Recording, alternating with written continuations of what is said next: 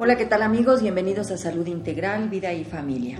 El día de hoy tengo el honor de la presencia de la maestra y psicóloga Berta Estela Díaz Hernández. Bienvenida maestra por estar aquí nuevamente en Salud Integral, Vida y Familia. Muchas gracias Irma, como siempre un placer compartiendo un poquito de lo poquito que uno sabe con tus radioescuchas. ¿A qué te estás dedicando maestra actualmente? Actualmente, mira, básicamente hago algo que amo, que me encanta, que es dar clases.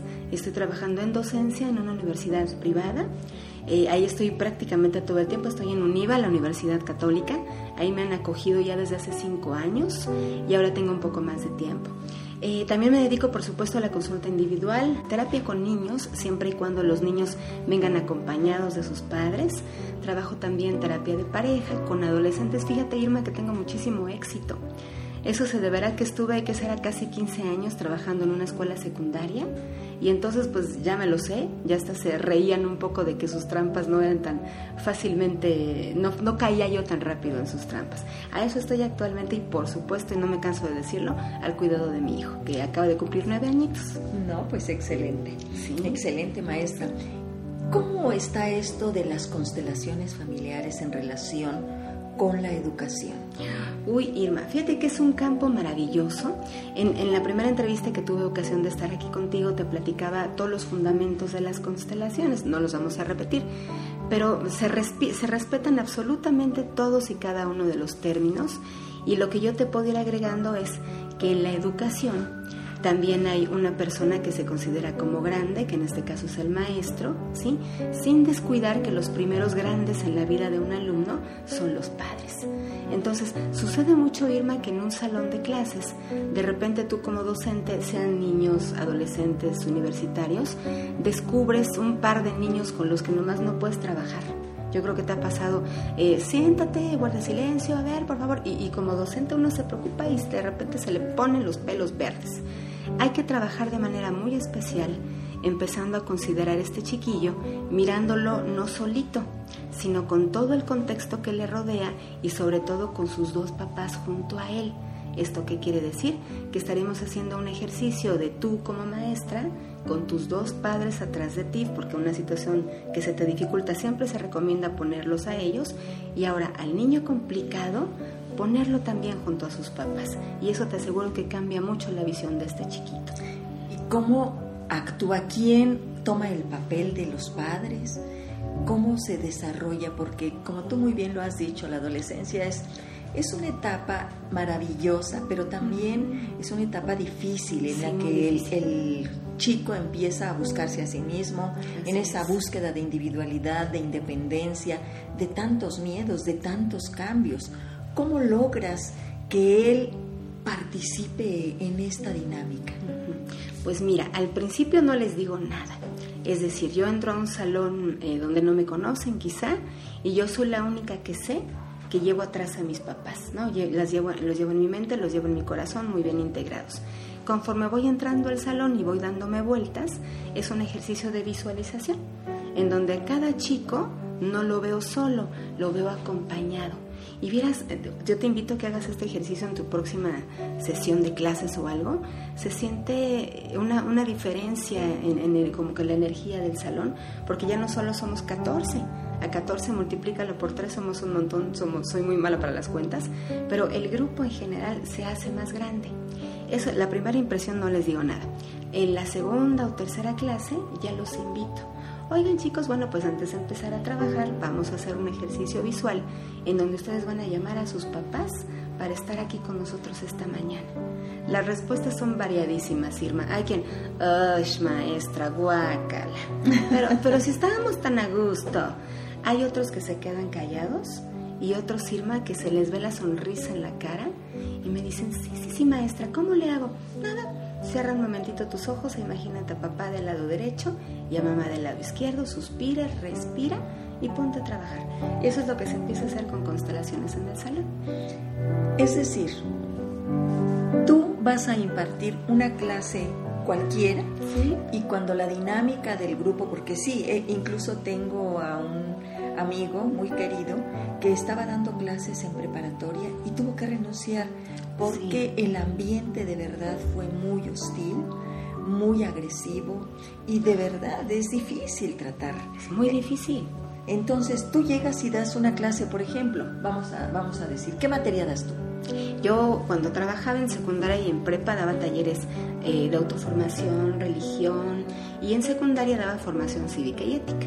Ok, tú llegas y das tu clase y ahí detectas dos, tres jóvenes que no se integran, que están haciendo de la vida imposible, que no te dejan actuar. Y entonces tú como consteladora haces esta intervención. Eh, no les dices nada en la primera sesión, tú te acompañas de tus papás. Sí, por supuesto. O sea, pones a tu papá y a tu mamá del lado derecho y del lado izquierdo y te diriges al grupo. Es decir, esa presencia, esa energía, ¿cómo se puede interpretar? Pues sí, fíjate que es una, una energía, por así decirlo, pero es información que hay en el campo. Y qué buena pregunta me haces. Constelaciones no solamente sirve para revisar el asunto familiar, constelaciones sirve para conocer el campo de información que hay, por ejemplo, en una escuela, en un salón de clases, en un patio donde hay 40 eh, niños rodeados, porque constelaciones también se aplica cuando hay problemas educativos. Suponte tú, esto estamos hablando en un salón de clases, pero supón que tú eres una mamá desesperada que tienes un hijo de 12 años porque no, no pasa calificaciones, reprueba materia, es sumamente inquieto, no pone atención. Entonces ya, te lo llevan al consultorio. La técnica de constelaciones, como ya alguna vez expliqué en este, en este mismo ambiente, trabajamos con muñequitos. Ponemos todos los muñequitos alrededor de la mesa y el niño es capaz como de acomodar a la mamá, al papá, y, ya cuando es un problema educativo, Irma, yo incluyo al maestro e incluyo a los compañeritos que él mismo me va platicando, que son los más cercanos, pero también los más difíciles. Y ahí yo en la configuración veo muchas cosas. Si está cerca de papá, si está lejos de mamá, si los amigos están completamente eh, rodeándolo. Y entonces esa información que primero tengo con él, se la platico, saco más datos y todo, y después tengo un espacio con los padres para explicarles lo que yo veo. ¿Sí? Generalmente, Irma, por ejemplo, hoy, hoy hablaba con, eh, en, la otra entrevista respecto al tema, generalmente cosas como, como el famosísimo TDAH, la atención dispersa, eh, esos tipos de problemas en donde el niño no está. Que tú le dices, por favor, siéntate a escribir y el niño está así como viendo, buscando, mirando para todos lados. Eh, si lo revisamos desde constelaciones, Hellinger nos dice, Irma, que ese niño tan inquieto está buscando a alguien. Claro. Algo le falta. No se encuentra, no se halla. No se encuentra. No tiene una referencia. Nada. Y fíjate que muchas veces yo he podido constatar, Irma, como esos niños tan latosos, en la primera entrevista que yo tenía con ellos, les faltaba su padre, ¿no? La mamá, culturalmente hablando, somos como que una figura que más se queda, que también hay mamás que con todo el dolor del mundo abandonan a sus hijos. Y yo siempre les digo a mis alumnos, el abandono de un hijo es un acto que nosotros pudiéramos juzgar como terrible, pero es un acto que esa mujer hace por amor porque muchas veces la mujer no es capaz de sostener a un niño y entonces mejor lo lleva a un lugar que ella cree más seguro. ¿Sí? Y en el caso de los niños inquietos y desesperados es porque a alguien les falta. A veces es el papá, a veces es la mamá, a veces es un hermano. Y es ahí donde nosotros como consteladores entramos, porque son niños que no van a aprender tan fácilmente. Supongamos, fíjate, hay familias en donde ha habido pérdidas eh, hay un niño que vive muy feliz y muy contento, pero la mamá tuvo dos o tres abortos, naturales espontáneos, como tú quieras, eh, como se llama, los otros provocados. Entonces el niño crece sintiéndose único y así se mueve con la vida. Pero tú te vas dando cuenta de estas problemáticas de atención dispersa, de que va mal en una materia. Y entonces cuando entro en mi trabajo con constelaciones y pregunto, a ver, Omar es el único hijo que han tenido, y empiezan a salir cantidad de cosas, Irma.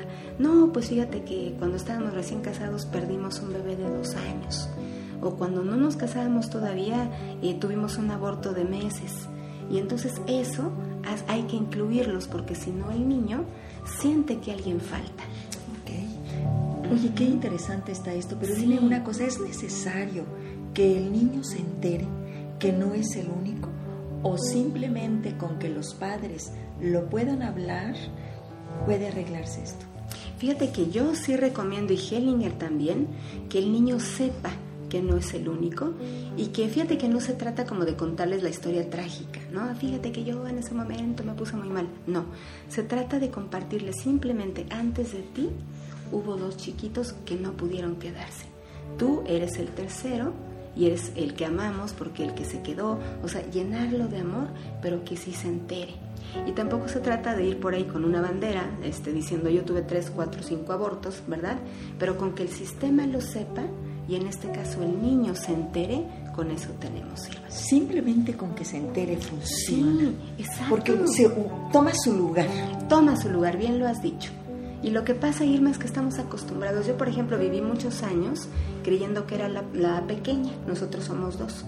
Pero cuando empecé a investigar haciendo mi árbol genealógico, cuando empecé a formarme como consteladora, yo me di cuenta de que mi mamá de repente se internaba por meses y una de mis tías fue la que me dijo, lo que pasa es que en esos meses tu mamá te, tenía pérdidas y obviamente no te decían, yo estaba muy chiquita. Entonces ahora me incluyo como la cuarta de cuatro. Y me ha cambiado la vida en ese sentido, ¿eh? Me siento más acompañada, sé que hay más gente atrás de mí y cuando estoy así como angustiada, de repente busco, pues échame la mano, hermana, échame la mano, hermano, que es otro de los objetivos de constelaciones. Ahorita te voy a platicar un ejercicio que hace con eso. No, pero perfecto. Hay una pregunta que me surge aquí. Cuando tú tienes uh, un producto que has perdido y ni siquiera se lo platicas a la pareja con la que estás, es un secreto. Eh, y cuando ya con esta pareja tienes a tu hijo o tu hija, ¿qué pasa? Lo mismo. Pero imagínate todo lo que desencadena esos secretos. Sí, sí, sí. Esto que me acabas de decir es un asunto casi de telenovela, Irma. Pero déjame contarte que los secretos tienen un poder muy fuerte en constelaciones. Y que bueno fuera que este, todo quedara aquí entre nosotros, entre terapeuta y, y paciente, etcétera, otro con una amiga. Pero esa carga es un secreto que alguno de los niños va a tomar. Porque te digo, lo que pasa es una sensación real, alguien falta aquí.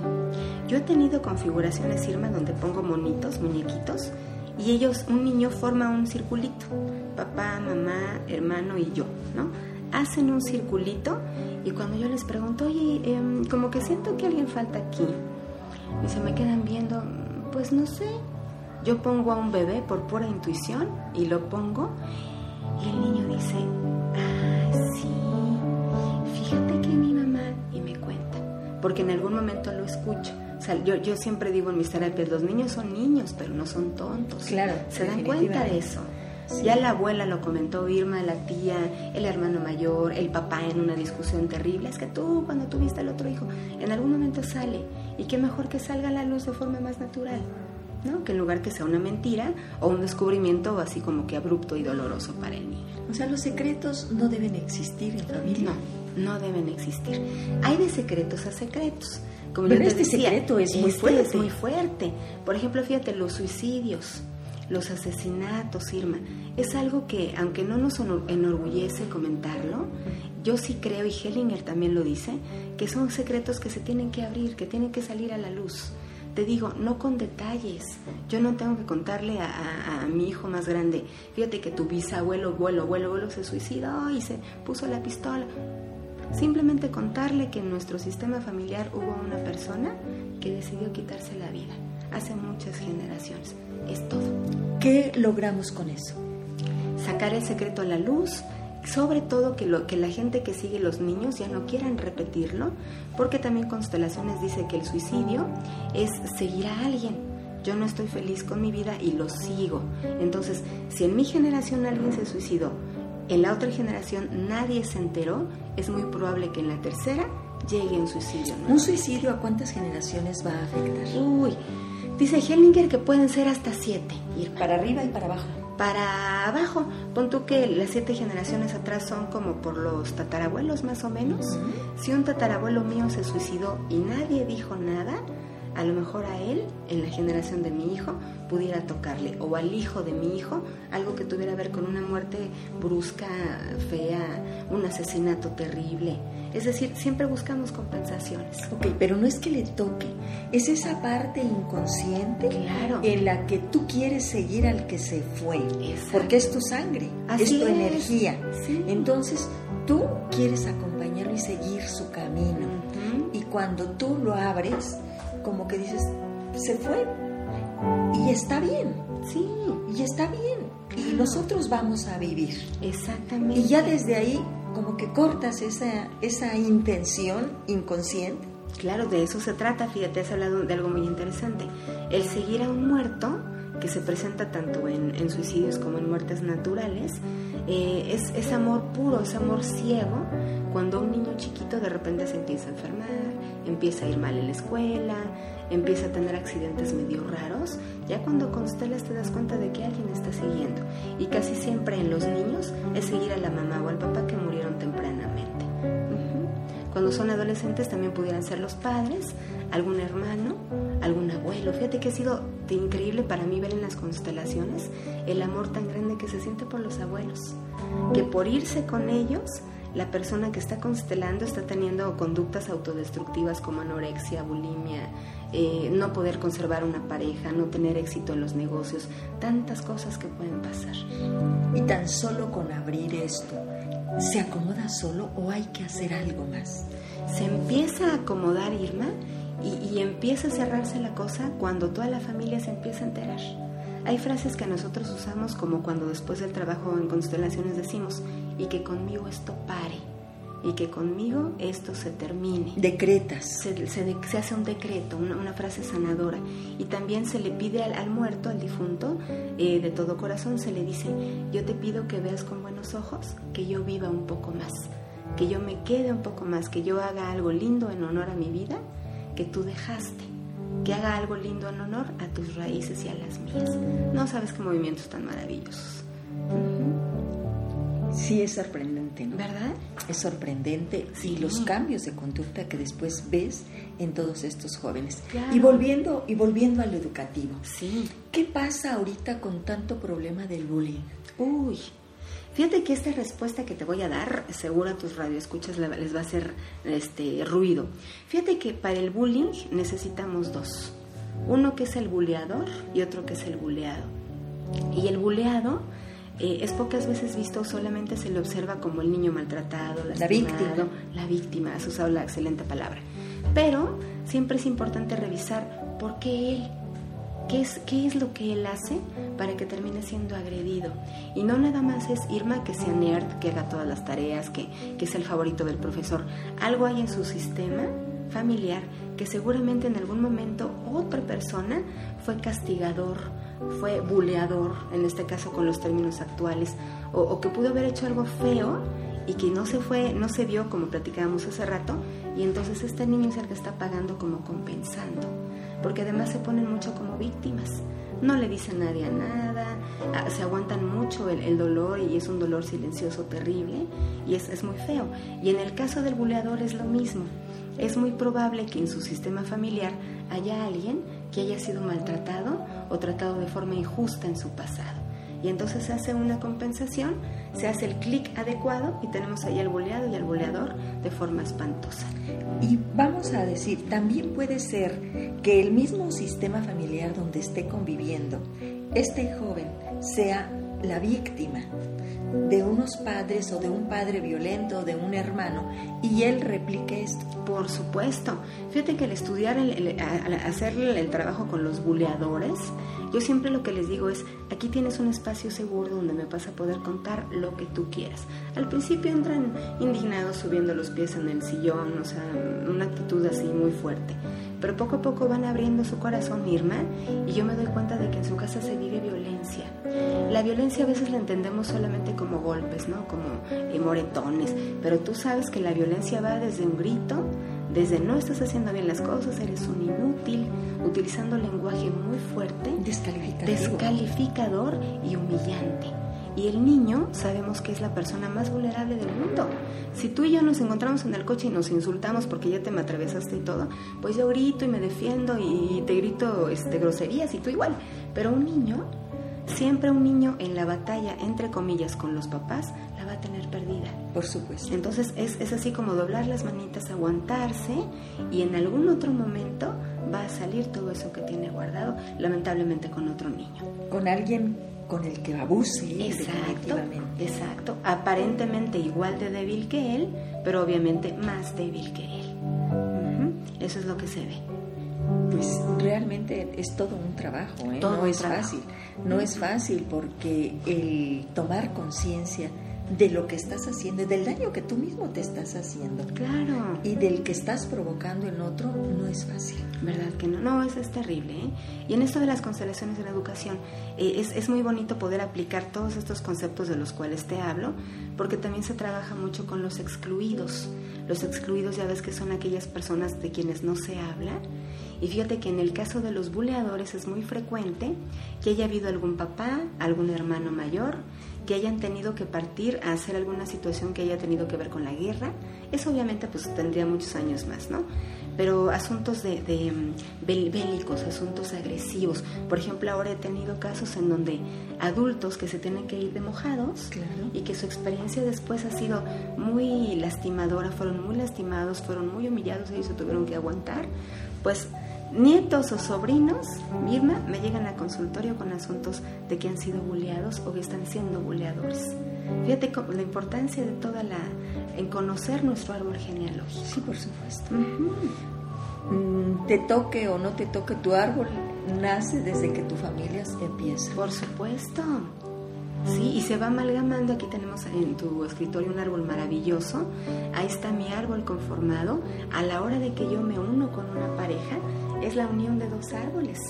Y quién sabe qué tendrá el árbol rosa y quién sabe qué tendrá el árbol azul. Y se va mezclando, se va mezclando hasta lograr el único, que es el que vamos a ir conservando juntos y a ver qué le hacemos. Claro, ¿no? Es, es, muy interesante. ¿Qué me El asunto, fíjate, hay un ejercicio muy lindo que se utiliza cuando los niños no quieren ser integrados. Estoy segura de que a ti te ha tocado en los talleres o dando clases que hay niños que Tú los llamas para una ronda y el, último, el niño se queda hasta allá, ¿no? Acércate, César, vente. Y César no se acerca.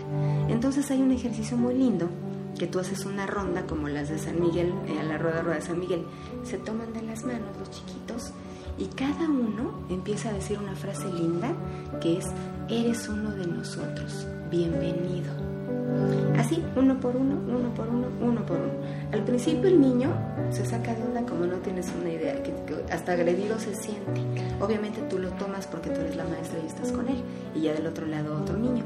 Pero después de eso, Irma, el niño se siente verdaderamente parte del grupo en donde está. Y este ejercicio se usa, viene en un libro que me encanta, que es de Ursula Frank, que es, habla sobre eh, pues toda la, pedagogía sistémica dentro de, de la escuela y sirve cuando los niños llegan después de clases, ya ves que entramos el 18, pues llegan hasta agosto, o, padecen de esta situación problemática para integrarse. Entonces es un, es un ejercicio bastante bueno. No, pues es maravilloso y ojalá y se tome en cuenta tanta, tanta migración que hay. Querétaro es una ciudad que ha estado creciendo mucho y que se nos hace fácil mudarnos de vecindario, de ciudad, dejar a la familia, dejar muchas cosas e integrarnos. Entonces, no es fácil porque los afectos, los intereses del niño se quedaron en otro lugar. Por supuesto. Entonces, eh, es esa parte de no integrarse. Cuando hacen entonces este ejercicio, él es como abrirle la puerta para decirle bienvenido, ¿no? Sí. Como tú muy bien lo dijiste, eres uno de nosotros. Así es. Y aquí está, aquí está tu lugar. Y entonces, pues, perteneces perteneces. Y entonces trabajas, y entonces participas. Exacto, ya te sientes parte. Claro. Claro. Y fíjate que en este sentido que hablas tú de la migración, Querétaro es el, ombligo de la, de la República, mucha gente llega aquí a establecerse. Y teniendo alumnos o pacientes que vienen de otros estados, o incluso de Estados Unidos, una vez tuvimos un francés en la escuela. Y obviamente pues se sentían totalmente fuera de lugar, ¿no? Un ejercicio muy bueno para ellos es que tú les des la oportunidad de vez en cuando de hablar en su lengua materna, aunque sea un ratito. Irma, por ejemplo, al empezar una clase de matemáticas, bien, pues vamos a darle la bienvenida a Jan, que esta mañana se integra al grupo. Eh, Jan, ¿cómo nos puedes decir buenos días en francés? Al principio el niño se pone inhibidísimo, Claro. pero poco a poco empieza, empieza a soltarse y hasta le puedes pedir una vez a la semana que nos platique en el grupo. A ver, cuéntanos, en tu, en tu lugar donde vivías, ¿qué hacías? A ver, son las 9 de la mañana, ¿qué estarías haciendo ahorita? Pero en francés. Eso no sabes cómo les ayuda. Porque es como permitirles traer cosas de su tierra al lugar nuevo en donde están. Y eso es maravilloso. Claro, y definitivamente para esto se requiere esa sensibilidad de los maestros. Por supuesto. Porque llegas a un grupo y cada grupo es diferente y no sabes toda la historia que trae cada alumno Ujú. De cualquier edad. Sí, Traen su historia, traen sus pensamientos, traen sus vivencias. Que bueno, hay que ver al ser humano, no al alumno, hay que ver ese ser humano cómo está integrándose en tu aula. Ese niño que más trabajo te está costando es el que más te está necesitando. Así es, el que más energía necesita de ti. Fíjate, ahorita me, me viene otro caso también. Los niños cuyo, cuyos mam- cuyas mamás, sobre todo, mueren tempranamente, Irma, de repente sucede que cuando se incorporan a la escuela, nadie les pregunta nada. Solamente a veces, ¿cómo estás? Y el niño obviamente va a contestar bien, ¿verdad? Porque pues no hay de otra. Pero ahí a los maestros es un llamado muy importante. Todos estos niños que padecen pérdidas tempranas necesitan, Irma, nuestra energía al 100%. Sí acercarnos y preguntarles, ¿cómo te sentiste con la muerte de mamá? Porque el niño de veras que tiene ya los recursos para decirlo, pero siente vergüenza, siente miedo, siente que los demás lo van a juzgar por algo que pues él no tuvo culpa para nada. Y lo único que hace es retraerse. Si yo como maestra no me entero de lo que le pasó, ya el, el trabajo que ese niño haga y que yo pueda lograr con él, se van a ir para abajo. Es muy importante estar bien al pendiente, como tú dices, conocer la historia de cada niño, así como también se conoce mi historia, porque es válido, fíjate, a veces como maestra, platicarles un poquito de mí, no mis secretos, ¿verdad? Mis problemas, mis enfermedades, no, pero sí les puedo decir de dónde vengo, de dónde soy, quiénes fueron mis padres, qué era lo que más me gustaba de niña y ya. Es que es esa en que tú eres un espejo y Sí. tú vas a mostrarte como un ser humano. Exacto. Como un ser humano que también tiene papás, que también tiene hijos, que también tiene problemas, pero como tú muy bien lo dices, no vas a hacer eh, a- a vertir en ellos esta Claro. problemática, pero sí que te vean a ti como alguien humano con el que se pueden acercar. Exacto. Porque, porque las, el poder posición hay que tener muy claro que es todo aquel que está por, por encima, por la autoridad que representa para otros y que en especial para los niños este poder posición, la función debe ser de proteger y de cuidar. Exacto, de estar al pendiente. Sí. Y fíjate que has tocado otro tema maravilloso. El maestro muchas veces, sobre todo en primaria, en kinder, yo he oído cosas tales como, como eh, le voy a entregar a mi hijo, y es el maestro el que está hablando, ¿eh? y entrega al hijo a la mamá. Yo a veces así, ya últimamente ya me quedaba yo callada, ¿no? Yo decía, esto no es posible. Pero los maestros debemos tener muy claro que nuestros alumnos no son nuestros hijos, Claro. ni nosotros sus padres. En primera, porque cuando algo pasa, yo me siento como con la responsabilidad de resolverle su problema. Y me lo llevo hasta mi casa. ¿Cómo le voy a hacer con Pedrito? Le tengo que llevar este, comida. ¿Qué hago? ¿Le ayudo con la tarea? ¿O qué voy a hacer? Es muy importante yo concebir. Yo solamente soy tu maestra y desde mi lugar te voy a ayudar todo lo posible. Pero tú tienes a tu mamá y a tu papá. Y ahí involucrar a la pareja para que se hagan cargo de su hijo. Fíjate que me acabas de, de recordar algo. Eh, hay parejas que ya son familias reconstruidas o que van a ser Sí. familias reconstruidas, en donde el niño o la niña busca un papá o una mamá porque no está. En el caso de la mamá, el papá no se ha hecho cargo y ella le dice a la nueva pareja de la mamá, ¿te puedo decir papá? Y dicen, sí. Fíjate. ¿Tú qué opinas de esto? Pues ya ve mi cara nada más, que, que soy más gestuda que mi abuela. Fíjate que ese es otro tema bien interesante, Irma. En las familias reconstruidas, que son una bendición, Claro. cuando se trabaja de forma adecuada, fíjate. Esta, esta palabra tan horrible de padrastro o madrastra, realmente son palabras feas, pero son personas que vienen a contener y que vienen a, dar como un espacio grande tanto a la madre como a los hijos. Pero fíjate la palabra que acabas de emplear, padrastro, un astro, un astro. Sí, ¿verdad? Sí, no, no es tan fea. Eh, fíjate que sí, ahora lo he visto. No, no es tan fea. Es ese que, que, va a ocupar y que te va a dar la luz que no tienes. Exactamente. Entonces, Así suena bonito. Ah, pues yo creo que es una, como que, que esa forma de, de tómalo, no por el lado malo. Sin embargo, no es tu papá. Es la verdad, no es tu papá y no lo va a ser nunca. Porque se da la, la, la ocasión en que son novios y que tampoco va a ser la, la, pareja de la mamá, ni van a vivir. Y ahorita ya tienes un papá, pero vas a hacer que esa niña o ese niño, en caso de no continuar con esta relación, tenga otra pérdida. Claro que sí, y es terrible porque ya perdió dos, claro. y perdió tres, o, perdió cuatro, por la puede ir perdiendo. Aquí fíjate que el trabajo de la mamá, cuando, cuando ha, ha, habido una separación, el trabajo de la madre siempre será acercar a nuestros hijos al papá, sea como sea. Es el derecho del niño. Es el derecho del niño. Fíjate que Hellinger dice, Irma, todo, todo niño tiene el derecho de amar a sus dos padres por igual. El problema con las separaciones, con las nuevas parejas, no es, eh, no es la separación el problema es que cuando los padres se separan, empiezan a usar al niño como instrumento de venganza. Le decimos ahora, el, eh, agarran a hijazos y que tú y ve y ve a decirle a tu papá y pídele dinero a tu papá y dile a tu papá. Ahí es donde la separación no sirve de nada porque además el niño crece con visiones distintas de cada padre. Pues de eso nos hemos encargado. La separación tenemos que hacerle saber a nuestro hijo, nuestros hijos, que ha sido un asunto y una decisión de dos de la madre y el padre. Y ni siquiera hay que dar explicaciones y explicarle nuevamente que, que ese niño nació del amor. Porque aunque ahorita estemos del chongo y no nos queramos ni ver, hubo un momento de amor que tuvimos en el que ese niño se concibió. Y eso no sabes a los niños cómo les hace bien.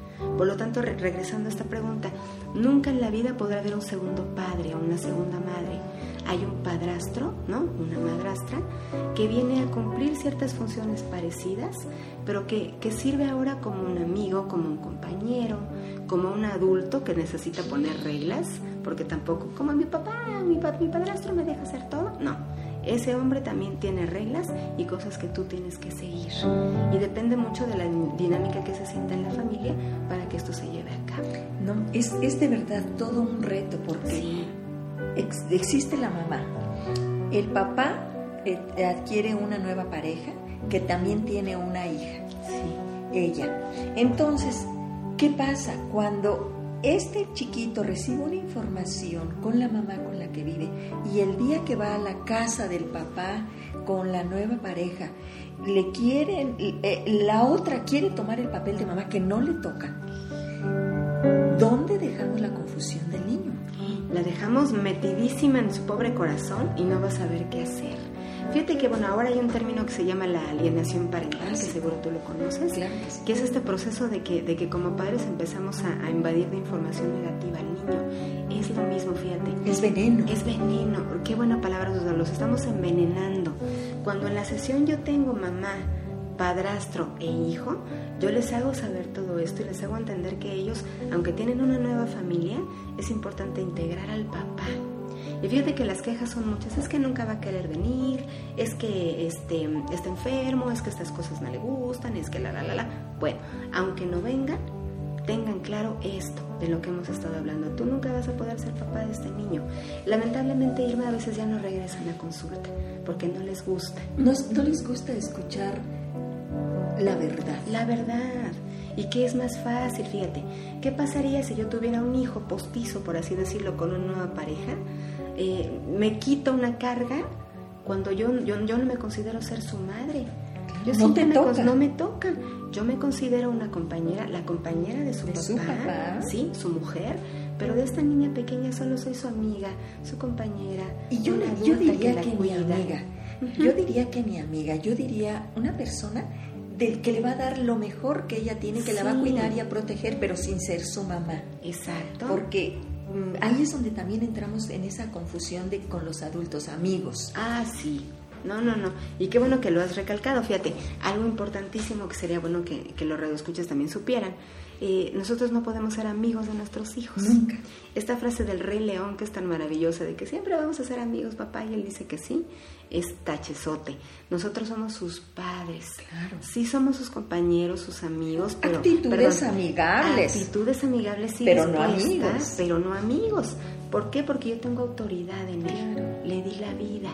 Y esa jerarquía me permite, digamos que dominar un poquito sin llegar al abuso, sin llegar a la sobreprotección, pero si yo tengo la última palabra. Sí, sí, definitivamente. Y es importante repetir esa palabra. El poder posición que tú tienes no la tiene ningún otro. Y por eso créete desde ahí con mucha sabiduría que solo a ti te toca poner por amor límites, poner orden, poner una estructura en donde tú tomes tu lugar y tu hijo el suyo, con la misma dignidad humana, sí, por supuesto, pero no desde el mismo lugar. y eso es básico en constelaciones. Ah, es básico, fíjate, ya habíamos platicado la otra vez del orden. El orden es abuelo, papá, hijo, nieto, etcétera, etcétera, etcétera. En cuanto este orden se transgrede, ahí empiezan los problemas. ¿Y qué pasa con esos hijos que toman el lugar de papás ahora con esos padres mayores? Uy, mira, cuando ya los, los, los papás son muy mayores, muy adultos, que ya requieren atención médica y todo esto, ahí, ahí los hijos podemos entrarles al quite sin ningún problema. Pero no como papás. Pero no como papás, a eso iba. Siempre y cuando yo sepa que estoy ahí como su hija y no le voy a gritar, no lo voy a insultar. Cuidar a un enfermo, tú sabes, implica mucha paciencia, ¿no? Pero yo estoy ahí atendiéndolo, brindándole lo mejor de mí, pero siempre con la idea en la cabeza, yo soy tu hija, tú eres mi papá. Y esto que hago es por la vida. Esto que hago es por amor y porque te adoro y porque me está doliendo que te me vayas. Pero no soy la grande que ahora viene aquí a manipularte. Claro. Y también podemos caer en esa sobreprotección, que como padres también lo hacemos. Por supuesto. ¿Y, qué pasa con esos adultos sobreprotegidos? ¿Sobreprotegidos? ¿Adultos mayores? Claro. Fíjate que ese es otro problema.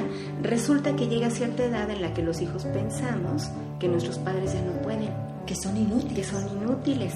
Entonces hasta vamos a sus casas a darles sus medicinas les llamamos a las 9 de la noche a ver si están bien. Y te digo, aquí aclaro, una cosa es que estén enfermos y que sí requieran cierta, cierta supervisión. Y otra cosa es que la mamá de, ¿qué te gusta? 70 años o más, esté perfectamente de salud, salga a caminar, eh, haga su yoga, haga sus aeróbics, camine, haga lo que sea. Y ahí está la hija de 40 llamándole, mamá, ¿estás bien? Mamá, ¿puedo ir? Mamá. Entonces ahí la, la mujer pierde, pierde autonomía y, recordemos que la autonomía es un derecho para, para todas las edades, pero más en esa etapa. Sí, muy sabiamente se dice, haz por otro lo que todavía puede hacer por sí mismo y estarás haciendo un adulto o un niño inútil. Por supuesto. Entonces es esa parte como que se la creen que ya no pueden. Y entonces empiezan, esa, esa independencia, esa autonomía, empiezan a cederla, empiezan a soltar y empiezan a que me apapachen pero dejándose a sí mismo. Así es. Y es que es muy cómodo, Irma. Una vez que hemos alcanzado cierto grado de autonomía y de repente alguien nos protege y nos vuelve a dar cosas, mmm, qué rico. Pues es delicioso. sí, pero ¿no? mal, ¿verdad? Pero muy mal. Y lo interesante aquí es detectar y escuchar bien nuestro corazón y nuestro cuerpo cuando ya eh, ese exceso de cuidado está mermando la autonomía. Esto se siente, ¿eh? hasta porque te llevan un desayuno, porque te sacan copias, por lo que sea, dices, pero si esto ya lo hacía yo, como que mejor me regreso y, vuelvo a vivir esta etapa de libertad, de independencia que tanto disfruté. Sí, sí, porque la dependencia emocional te va a quitar libertad. Claro, siempre. Y sin libertad quitamos felicidad también. Quitamos plenitud y nos volvemos de verdad una hoja apagada. Y yo creo que nadie lo queremos ser así. Sí, definitivamente, definitivamente. Volviendo a lo educativo, ¿cómo podemos ayudar a estos niños que están en formación? Nosotros como padres, bueno, dimos lo que tenía y que nos sigue tocando hasta todavía mucho tiempo. Y no debemos dejarle al maestro lo que nos toca a nosotros, porque ese es un, yo, yo he visto un gran problema en las escuelas en donde se venden mucho como formación en valores, cuando pues desde la casa es donde los estamos sembrando. ¿Sí? Entonces, ¿qué está pasando con nosotros donde queremos que haga nuestro trabajo? Los maestros, las autoridades, estamos como buscando esa tutela, esa protección y estamos perdiendo esa libertad y autonomía que ahorita también hablabas. ¿Sabes cuál es mi teoría, Irma? Fíjate que yo creo que cuando, cuando depositamos en el maestro todo esto, realmente nos da mucho miedo hacerlo nosotros solos. Yo creo que tú estarías de acuerdo, tú también eres mamá, entonces en, esta parte entiendes. mi experiencia como madre fue de mucho miedo yo no sabía qué hacer con ese sujetito que se movía y pedía de comer. Entonces era como muy fácil recargarme en los libros, recargarme en mis amigas para recibir información. En la mamá. En la mamá. Lamentablemente la mía ya no porque ya había muerto, pero, pero mi abuela, mi tía era la que me daba los consejos. Y es lo mismo ahora.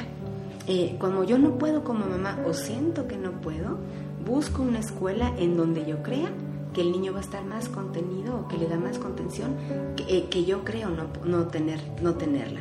Y estoy enfatizando en esto de yo creo, porque todas las mujeres podemos. Por supuesto. Simplemente basta, uno, reconocer que me cuesta. Dos, a lo mejor reconocer mi miedo, reconocer mis trabas. Y fíjate que es bien interesante en esto de lo educativo, Irma, todos los maestros tenemos que hacer mucho trabajo personal porque yo te aseguro, así como se da la transferencia y la contratransferencia en los pacientes, también da en los niños y los maestros. Claro, es una convivencia diaria y de cuántas horas. El niño te ve a ti y ve a tu mamá. Entonces puede ser maravilloso porque se lleva bien con ella y va y la abraza, pero puede ser terrible porque mm, esta señora me recuerda a mi mamá. Entonces la relación educativa se hace a un lado, no funciona. Pero también puede estar haciendo a un lado a esa mamá. Y esa mamá que también se hace a un lado que no, no, yo decías hace ratito, tengo que ser consciente esto y esto, pero también que me toca.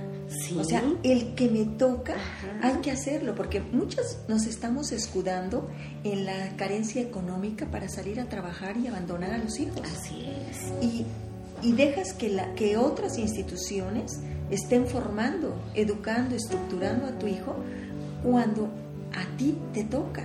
Exacto. Y eso es increíble, fíjate, ahora que los niños no van yendo a la escuela los últimos fines de los últimos viernes, del mes, déjame contarte que ya llegaron cantidad de publicidad a mi correo eh, mandándome, vendiéndome talleres para esos días. Todos los viernes. Yo dije, válgame Dios, yo puedo de repente atenderlo conmigo por mis horarios, más sí comprendo a las mamás que trabajan todo el día y de repente esos días son ¿Pero qué te lleva a trabajar todo el día? Perder a tu familia, ¿no? Perderte incluso. y perderte a ti. Yo he tenido pacientes muy bien, qué bueno que lo dices, que me llegan con dolor de espalda, migraña, insomnio, varices muy marcadas por el tipo de trabajo que realizan. Y verdaderamente ahí la primera pregunta que les hago es, ¿y tú? O sea, ¿qué horas te dedicas tu tiempo, no? Para salir a caminar, para ir a bailar, para una copa, para ver la tele. O sea, ¿cómo está eso? Y si te das cuenta es todo un círculo que se puede volver vicioso en cualquier momento. Claro. Claro, definitivamente anteponemos, vuelvo a esas necesidades económicas en las que vamos cayendo que no son, no es necesidad realmente lo que hemos. Cuando lo más valioso y los hijos duran tan poquito con nosotros, te los estás perdiendo.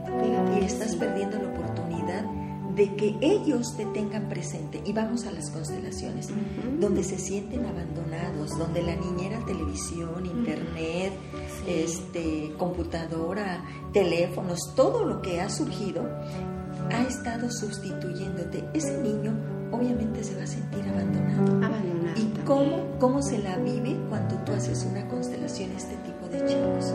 Fíjate que hay que, hay que revisar cuando ha habido abandono real porque alguno de los padres haya muerto o porque haya habido abandono de otras circunstancias como esta. como esta. Es curioso revisar la dinámica que se da cuando una madre muere tempranamente, 10, 11 años, eh, y, tiene hijos, es muy seguro que ellos también, aparte de sentirse abandonados, no sepan qué hacer con su maternidad o su paternidad, porque de verdad no saben cómo manejarla. Lo interesante es que vaya al consultorio alguien que te diga, Irma, Berta, yo no puedo, no sé qué hacer con mi hijo de seis años. O sea, es cuestión de verlo y hasta miedo me da. Una vez yo estuve en una constelación en donde, la mamá al ver a su hijo temblaba. Esta mujer había perdido a su madre. Así es. Cuando ella cuando era, muy chiquita. Y no, no vivió esa parte. No. No le Le faltó, claro. Entonces, cuando ella se convierte en madre, se paraliza. Ay, Dios, ¿de qué se trata? Si de por sí la maternidad es algo tan fuerte, eh, el no haber contado con la nutrición de mamá a la hora de que éramos pequeños nos deja de veras muy frágiles, muy vulnerables. Pero aquí lo interesante si el llamado al público es, si tú estás embarazada y tienes una historia que mamá no estuvo, busca ayuda, porque es muy probable que te dé depresión postparto, porque es el momento en donde más necesitamos de nuestra madre. Así sea que nos enseñe a, abrir el biberón, a pasar un pañal o a, o a quitarnos el sudor que estamos sufriendo mucho, hace falta mamá. Y cuando no está, es segurito que nos pase algo después. Es decir, con solo reconocer, porque yo he tenido en terapia chicas que han perdido a su madre cuando ha nacido. Sí. Es muy fuerte, incluso ellas querían seguirla. De tal manera que reconocen, se, se reconcilian con su vida, con la vida y le dan gracias a su mamá, porque se sentían hasta culpables. Cuando ellas vayan a ser mamás. Hay que trabajar esto. Sí, claro. Fíjate que qué bien lo has dicho. La, mujer que, que, se queda después de que la madre muere, sí se queda con un sentimiento de culpabilidad horrible. Y fíjate que una manera de querer seguirla, insisto, es enfermarse, es ir mal en alguna situación, pero algo que yo he visto mucho es la falta de menstruación y la falta de tener hijos. Eso es algo que a mí me sorprendió muchísimo porque yo dije, ah, caray, es como querer seguir a mi mamá y, sin que, y, dejando también ninguna huella para que nadie después de mí sufra como sufrí yo. Eso está canijo, sí, porque muchas veces o sea, la mujer va a la consulta diciendo yo sí quiero, o sea, mi problema es que no quiero ser, no, no puedo ser mamá. Entonces ya revisamos la constelación, sale la madre muerta y ya fácilmente descubrimos, obviamente porque no quiere ser madre. E incluso pudiésemos decir que hasta niega su propio disfrute de su sexualidad. Por supuesto. Fíjate que qué tema tan maravilloso. Cuando la madre ha muerto, y, y, aquí otra cosa. Fíjate, desde constelaciones educativas es, y todo esto, el padre que vive le debe de traer a la vida a la, a la es decir, hablando de, hablando de ella. Pero ¿qué pasa cuando un, un progenitor muere? se deja de hablar de él. O sea, aquí no pasó nada. yo me acuerdo, en mi caso mi papá me dijo, acabamos de tener un gran problema, cada quien se va a quedar, se va a dedicar a lo suyo.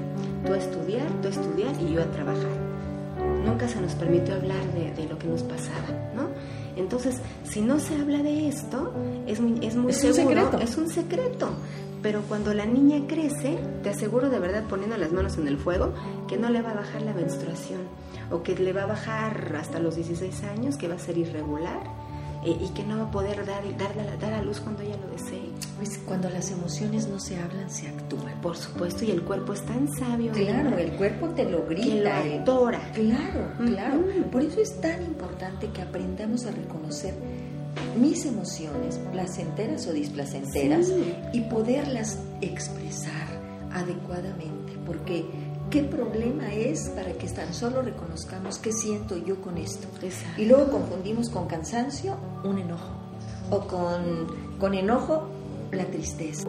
Es tan importante reconocer para poder hablar de ello, para poderlo sacar, para que nuestro cuerpo no la actúe. Exacto, que no se enferme. Claro que está, terrible, estamos en una, nueva etapa de nuevos síntomas, ¿no? La nueva histeria con la neuralgia, se llama el dolor de, los nervios. Sí, sí, Es un nuevo síntoma que tiene que ver mucho con el guardarse las cosas. Claro. Y entonces, ¿para qué llegar a eso? Mejor hablar, explotar, buscar alguna ayuda terapéutica para salir adelante en estos rubros. Sí, yo siempre les digo, las emociones no son ni buenas ni malas simplemente son placenteras o displacenteras.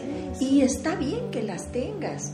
Lo importante es saber expresarlas, manejarlas, no que ellas te manejen a ti. Exactamente. Definitivamente, pero, pero esta mujer que perdió a su madre cuando, cuando ella nació y que finalmente eh, ha entendido todo esto, en el momento en que ella llega a su oportunidad, volver a trabajar es sano o ella ya con este trabajo puede, ya haber sido superada.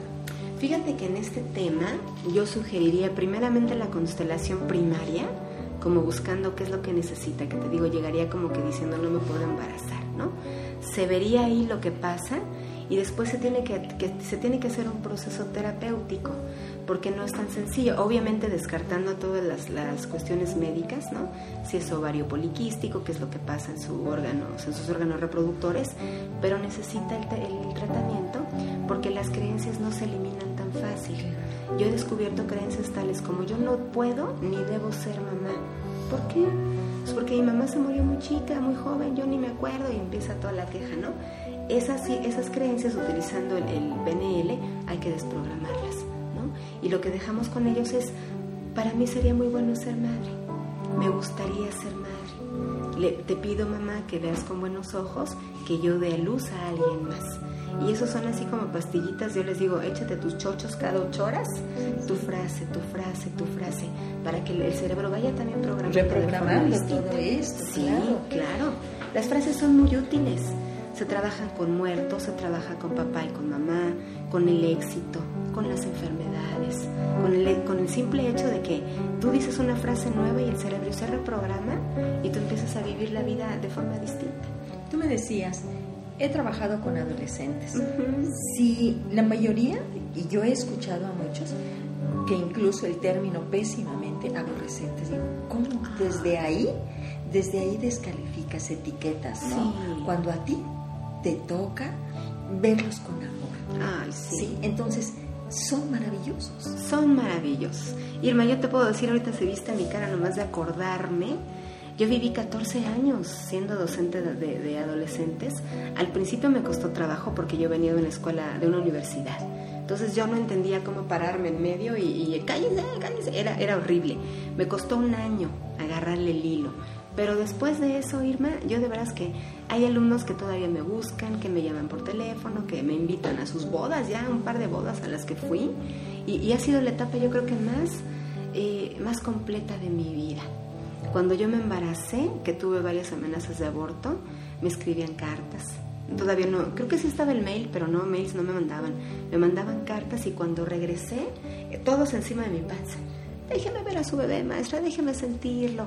O sea, es simplemente encontrar un canal en donde te vean como una disciplina, una con disciplina, pero también con mucho amor. Es lo que necesita. Yo creo que esa es la base en cualquier relación. Claro. Y ese amor ese amor pone límites, ese amor ocupa su lugar, ese amor es el motor que te mueve para hacer el bien, ese amor que, que te hace decir, mi papel es este, mi función es esta, mi rol es este, y soy buena, pero también soy correcta. Exacto. Soy muy cariñosa contigo. Yo les decía, soy muy cariñosa contigo, pero el trabajo ya no me lo puedes entregar. Y me reía. Pero maestra, que Quedamos en una hora y ya, pasó la hora. Anda, cariño, vete a tu salón. Y ellos nunca me decían nada, o sea, nunca se enojaban o me, ponían apodos. Nunca, jamás en la vida pasó esto. Porque entendían lo que era la responsabilidad. Exacto, exacto. Que puedes también caer en la otra, ¿no?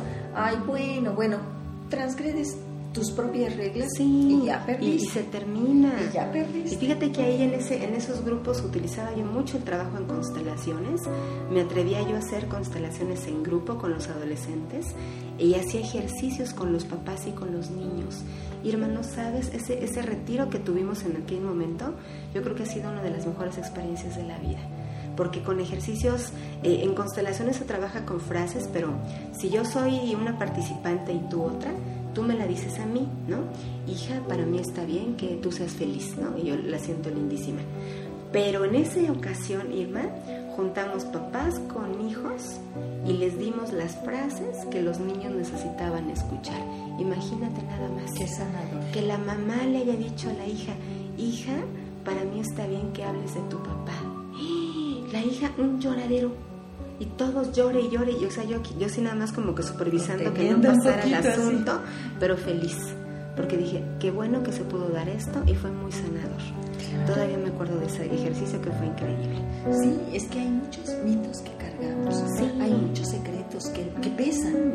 En el momento en que tú das y hablas de lo que crees que no se debe hablar, que se suelta. Y entonces nadie lo carga, porque lo estás cargando tú y se lo estás cargando al hijo. Es espantoso, fíjate, las losas también tenemos otro ejercicio en constelaciones de entregar piedras entregar cajas pesadísimas que he traído yo cargando por alguna situación sistémica, pero que no nada más yo la traigo, mi hijo ya tiene algo y por eso se enferma y por eso va mal en la escuela y por eso es rebelde.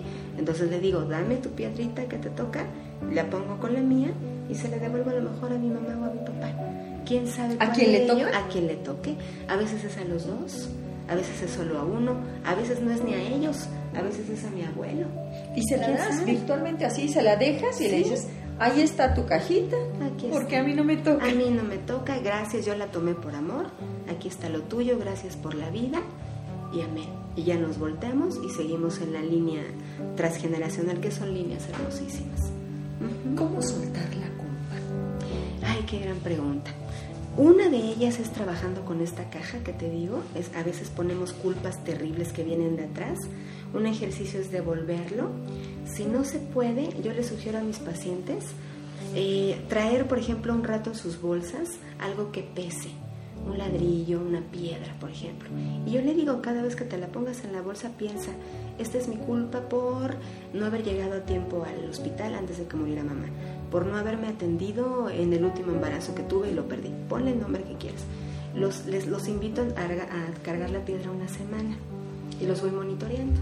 A la semana que regresan o 15 días, depende, yo les pregunto que cómo te fue y ese día en la noche yo les sugiero que lo avienten después del trabajo se sienten mejor, Irma. Porque yo les pido que físicamente... Hacen consciente el peso. Claro, porque tú me puedes decir, estoy, me siento culpable de, que mi mamá se haya muerto. Sí, ahora échatela encima un ratito, andale, para que veas que se siente. Para ver si así puedes cocinar, puedes atender a tus hijos, puedes ver un buen programa de tele, puedes bailar, a ver qué se siente. Porque así has estado. Y ante ese ejercicio, Irma, ese día en la noche dicen, ¿dónde la puedo tirar? pues aquí afuera hay mucho rumbo, lo que tú escoges. Nada más recuerda entregarlo y decir, gracias, ya cumplió su cometido, ya no me hace falta. Ya no te necesito. Ya no te necesito. Y ahí, y ahí se queda. Qué maravilloso, ¿eh? Sí, ¿verdad? Y el miedo. El miedo es otro, fíjate. El miedo pudiera ser también, yo lo utilizo con piedras, lo utilizo con frases y ahí meto más, un poquito más ya la terapia corporal, porque el miedo sí necesita sentirse para poder sacarlo. ¿Sabes qué pasa con el miedo, Irma? Que se nos condiciona a no sentirlo desde niños. Aguántese porque es macho, aguántese porque los hombres no lloran o no sé qué. Entonces el miedo se queda guardado aquí en la mandíbula. Entonces cuando alguien yo veo en constelaciones que está apretando, lo, lo invito a gritar, lo invito a presionar un cojín, que salga, que salga el grito, que salga el grito, que salga el llanto y entonces pueda ver a la persona que le ocasionó ese miedo de forma distinta. Los miedos pues vienen de todos lados, de los papás, de los algunos tíos abusivos, hermanos abusadores, no, algún maestro que en algún momento abusó del niño. Pues primero es la descarga y después el mirar a la persona de otra forma. nuestro tema siempre maravilloso, creo que nos podríamos quedar horas y horas. Sin embargo, yo te invito para que nuestra próxima entrevista, que espero que me hagas el honor. Claro, con mucho gusto siempre. Terapia psicocorporal. Me parece muy Porque también eres experta en este tema. Muchas gracias. Y es un tema de verdad muy, muy. Ay, sí, muy que es importante compartir así. Claro, que la gente lo conozca. De repente hay muchos prejuicios sobre la terapia corporal, pero es tan valiosa, cambia la vida, Emma. Cambia que, la vida. tú has dicho una palabra que nos lleva y nos nos autosabotea el prejuicio. Sí. Y, los, y cuando tus decisiones son basadas en prejuicios, es por miedo y por ignorancia. Claro, por miedo. Y fíjate que yo le agregaría también ignorancia. Por. Porque no sabemos, piensan que corporal, fíjate, me decían, es que corporal es echar gritos y sombrerazos. No. O sea, una pequeña parte de corporal es echar gritos y sombrerazos. Lo demás no. Lo demás es una sanación de tu cuerpo, el sentir tu cuerpo diferente. Dime si no, con eso ya, claro, con eso ya lo hacemos. Por supuesto. Pues ha sido un placer, maestra. muchas gracias. Y muchísimas gracias, como siempre, por estos conocimientos que tanto te han costado y que con tanta generosidad nos los das a Salud Gracias a ti, por invitarme. No, pues maestra, ¿dónde te pueden localizar?